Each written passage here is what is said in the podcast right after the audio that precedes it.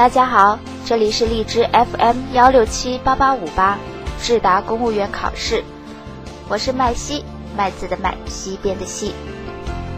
今天我要跟大家分享个好消息，国务院办公厅近日下发关于进一步促进旅游投资和消费的若干意见，要求各级政府要制定带薪休假实施细则或计划，抓好落实。在稳定全国统一的既有节假日前提下，可将带薪休假与本地传统节日结合，错峰休假。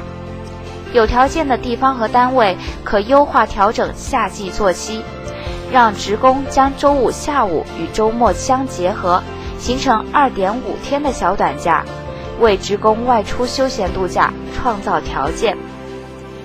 该消息一出啊，广大网友那是欢呼雀跃。纷纷表示赞成并欢迎。那么接下来呢？我们将进入今天的主题：周末二点五天休假是否会成为纸上福利呢？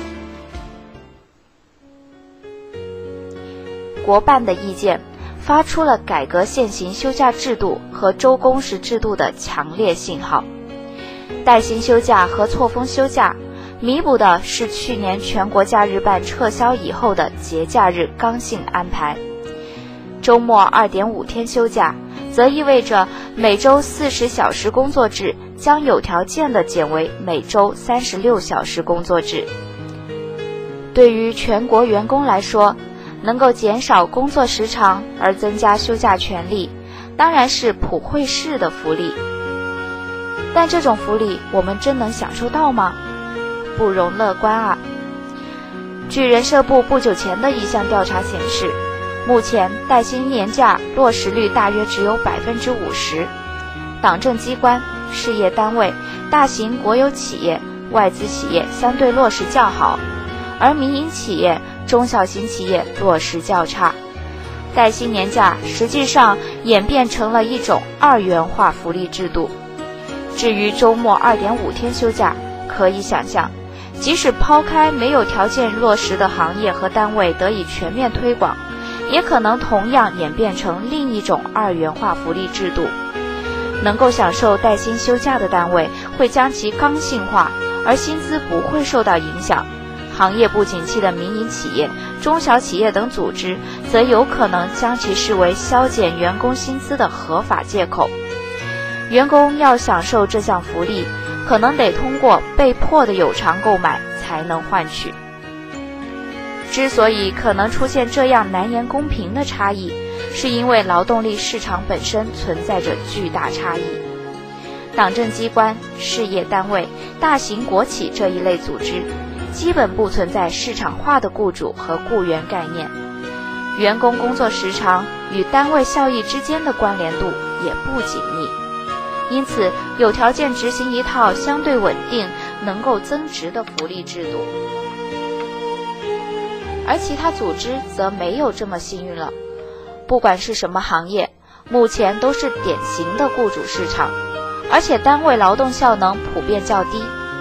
在这种情况下，一是雇员缺乏与雇主就自身福利进行谈判的通道和能力。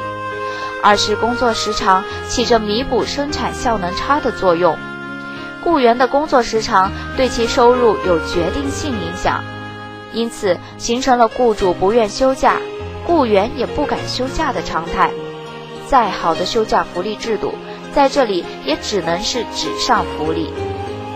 实际上，在雇主为大的行业和单位里，能够兑现节假日加班依法予以补偿。能够保证双休日已属难得，扩大带薪休假覆盖面，推行周末二点五天休假，势必遭遇现实的种种阻力。能不能让职工的休假权得到更好的保证？能不能不要让本应普惠的福利政策不要异化为一些人能够享受，其他人望之兴叹的新的不公平制度呢？首先，别让休假权工具化。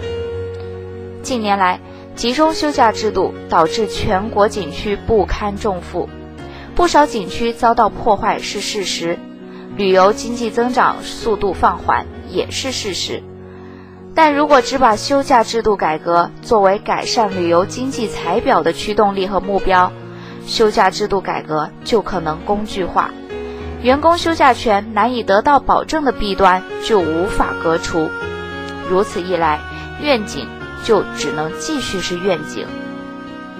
其次，应该把强调员工的休假权视作优化人力资本的组成部分，这也是发达国家的经验。中国劳动力负担大、压力大，举世闻名。在一些著名企业中，不乏悲剧发生。尽管过劳能够迅速换取财富，但长远来看，过劳不会增加单位生产效能，反而会制约产业和企业的升级转化。经济发展到今天，应该提倡的不是加班文化，而是休假文化。再次。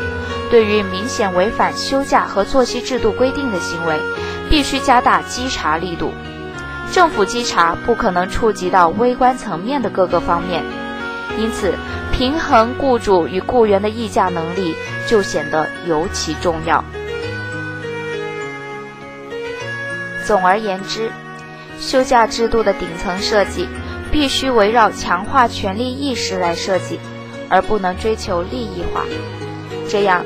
现有的结构性问题才有可能得到解决，带薪休假和周末二点五天休假才可能惠及更多的人群，而不至于要么为部分人享有，要么成为放在嘴边却始终够不着的大饼。